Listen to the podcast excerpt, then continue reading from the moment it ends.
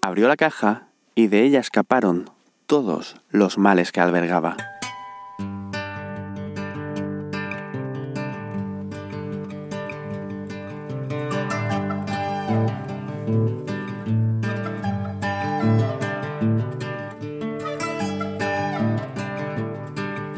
Desde que existe el ser humano, se ha preguntado cómo funcionan las cosas.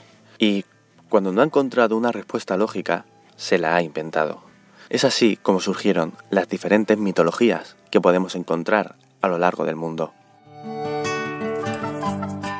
La respuesta de dónde vienen los rayos, por qué llueve, de dónde viene el fuego o por qué nos enamoramos era algo a lo que no podían encontrar una, una respuesta lo suficientemente razonable Así que se inventaban el origen de todas estas cosas y de muchas más. A lo largo del mundo han habido diferentes mitologías, cada una en una situación geográfica diferente. Pero incluso dentro de una misma región podemos encontrar diferentes versiones del mismo mito. Estos mitos se iban transmitiendo de manera oral, lo cual significaba que podía cambiar en función del locutor que lo contase en cada uno de los momentos.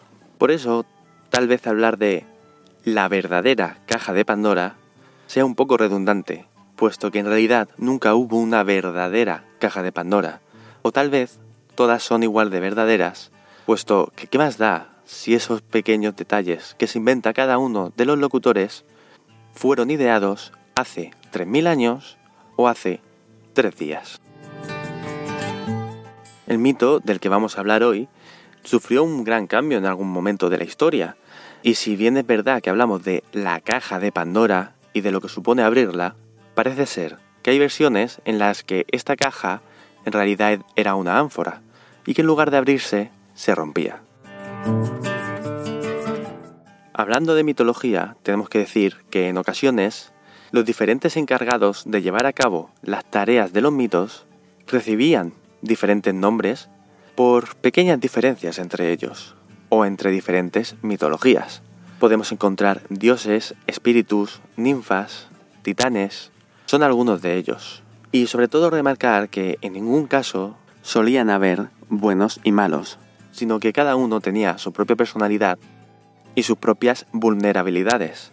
A pesar de que relacionamos la palabra Dios con la mitología judeocristiana de un ser omnisciente, omnipresente y omnipotente e inmortal, perfecto e invulnerable, no en todas las mitologías ha sido así. Antes de hablar de Pandora, vamos a empezar a hablar de uno de ellos, Prometeo.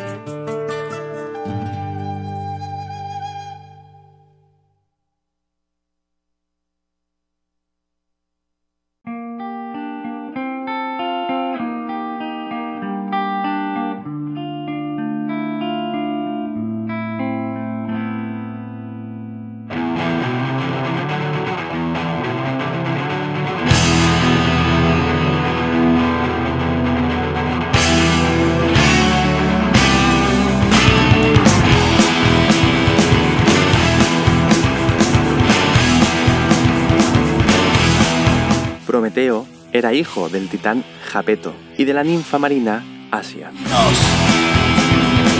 Durante la guerra entre titanes y dioses olímpicos, prometió quedarse neutral y no participar en la guerra, pero cuando vio que los dioses ganarían, ofreció su ayuda a Zeus, por lo que fue recibido en el Olimpo. Tanto el titán Cronos como su hijo, el dios Zeus, ya habían intentado crear diferentes razas de hombres. Cronos creó a los hombres de oro, Zeus a los hombres de plata, y como fracasaron, titanes y dioses aunaron fuerza para intentar crear una nueva raza de hombres. Prometeo y Zeus crearon a los hombres de bronce. Sin embargo, tenían diferentes visiones de cómo ver a estos hombres. Mientras que Prometeo intentaba que fuesen una raza que prosperase e intentaba ayudarle en todo lo que podía, Zeus única y exclusivamente quería que fuesen unos sirvientes, y que siempre estuviesen por debajo de los dioses. Durante un banquete entre los hombres, Zeus y Prometeo, Prometeo intentó ayudar a los hombres, engañando a Zeus. Tras sacrificar a un buey, Prometeo fue el encargado de dividir en dos montones diferentes y Zeus sería el encargado de elegir cuál se quedaría él y cuál se quedarían los hombres. Prometeo tapó la carne con las pieles, haciéndolas parecer feas y poco apetecibles. Y por otro lado, tapó los huesos con la grasa, haciéndola ver bastante apetecible a los ojos de Zeus. Zeus fue engañado y eligió el montón de los huesos. Por ello entró en cólera y decidió que los hombres no serían dignos de recibir el fuego de los dioses. Pasado un tiempo, Prometeo vio que el fuego era necesario para que la raza de los hombres prosperase y volvió a intentar ayudarlos. Robó el fuego del monte del Olimpo, para de esta manera entregárselo a los mortales.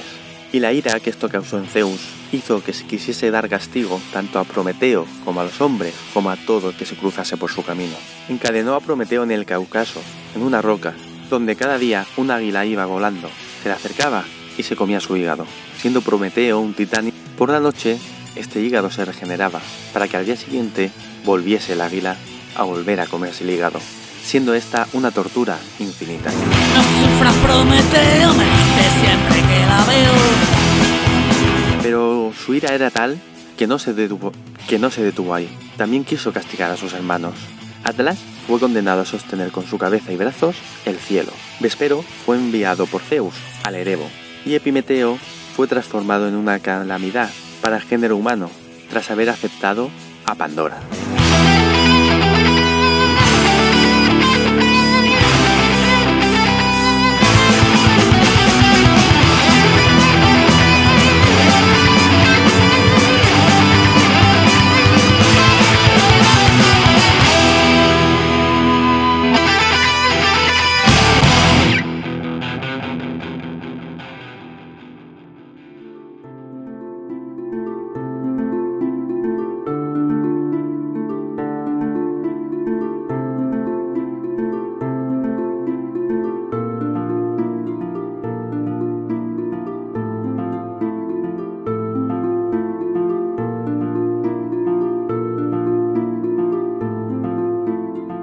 Zeus estaba muy cabreado, tanto como cuando alguien se da un golpe en el dedo pequeño del pie con el pico de la puerta. Ese dolor que produce ese pequeño golpe te produce un enfado, una ira que hace que acabes golpeando al pico de la puerta, golpeando la puerta, golpeando el marco de la puerta, golpeando la pared que aguanta el marco de la puerta y todo lo que se te encuentre por delante. Y Zeus estaba así. Así que no solo quiso castigar al pico de la puerta, a Prometeo, sino que quiso castigar a todos. Prometeo, que conocía bastante bien a Zeus, advirtió a sus hermanos de que no se fiasen de él, sobre todo a su hermano pequeño, Epimeteo. Sin embargo, Zeus le estaba preparando a Epimeteo una oferta que no podría rechazar.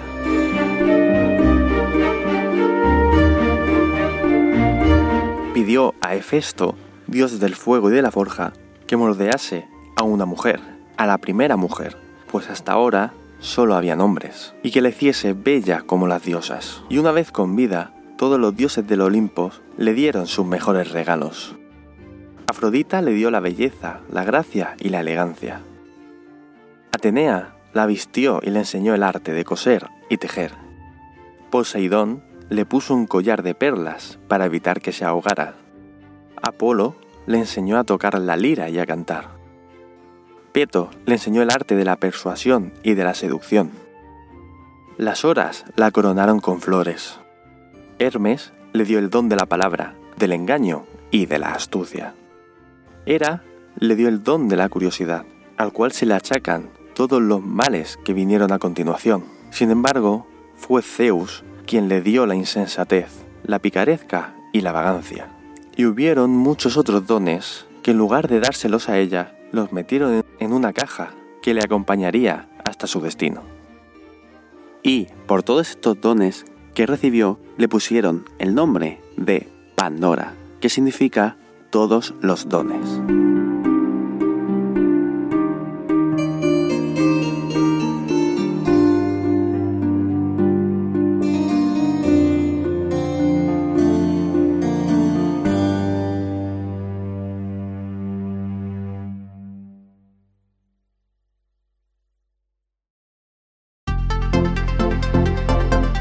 Si te gusta este audio, dale al botón de me gusta en iVoox. Encontrarás el enlace a este episodio en las notas del programa para poder hacerlo.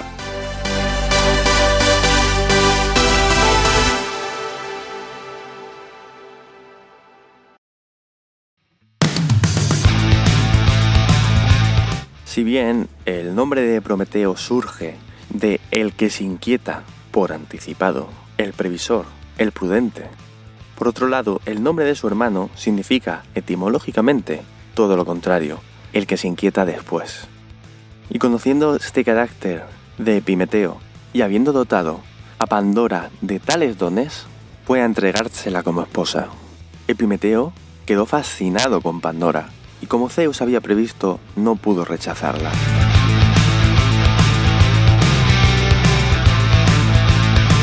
A Pandora la acompañaba una caja, una caja la cual le habían hecho prometer que no abriese nunca.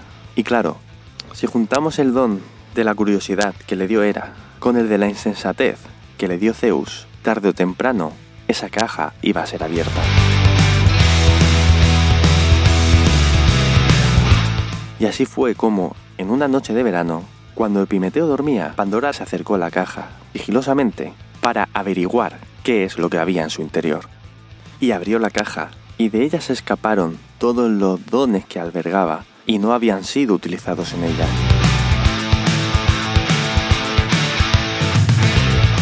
Y todos estos dones fugados, lejos del control que alguien pudiese tener sobre ellos, acabaron convirtiéndose en algo muy diferente para lo que fueron concebidos.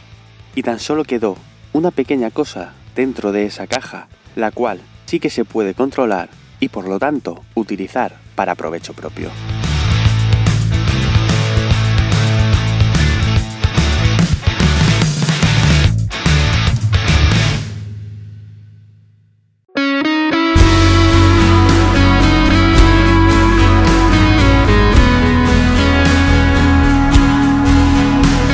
Decir que algo es bueno o malo es muy relativo.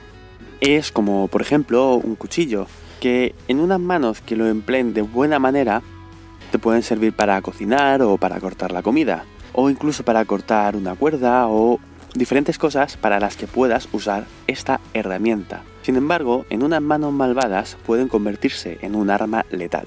Lo mismo pasa con todo aquello que había en la caja de Pandora.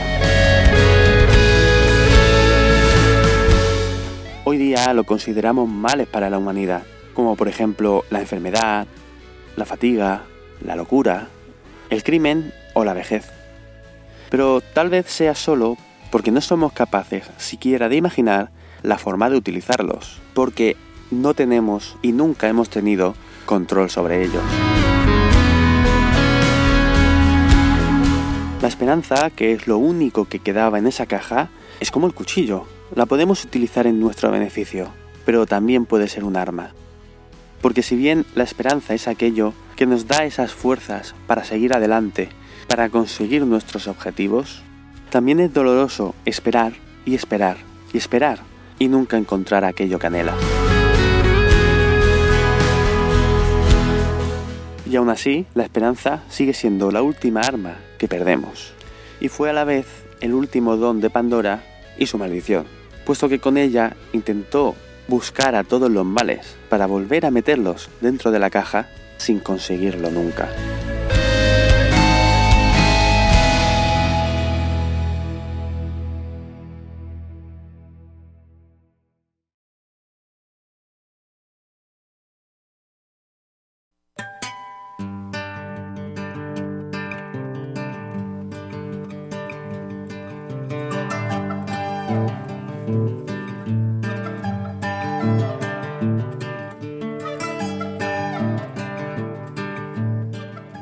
Muchas gracias por haber escuchado otra historia más. Espero que os haya gustado. Tengo que deciros que me ha gustado mucho realizar este podcast. Me ha gustado mucho buscar información acerca de este mito, de la caja de Pandora. Decir que en cada uno de los sitios donde he encontrado información, me he encontrado tan solo una parte de la historia. Y que, como digo, me ha gustado mucho hacer un poco el puzzle de cada uno de los detalles que iba encontrando en cada uno de esos sitios para intentar unirlos destilando y dejando atrás todo lo que veía que ya se alejaba demasiado de la historia principal. Al intentar buscar más información te acababas encontrando dentro de otras historias. Y para intentar daros única y exclusivamente la historia de la caja de Pandora, que es de la que os hablo hoy, he tenido que dejar atrás otras historias. Decir también que hay varias versiones que cuentan qué es lo que había dentro de la caja de Pandora. En algunas dicen que solamente habían cosas malas. Pero la gente se pregunta que cómo la esperanza, que es algo tan bueno, estaba dentro de esa caja de cosas malas. Hay quien dice que en esa caja habían mezcladas cosas tanto buenas como malas. Y en la versión que os he querido traer hoy, Simplemente doy el pequeño detalle de que esas cosas no eran ni buenas ni malas, sino herramientas que, sin un control, acaban convirtiéndose en un desastre.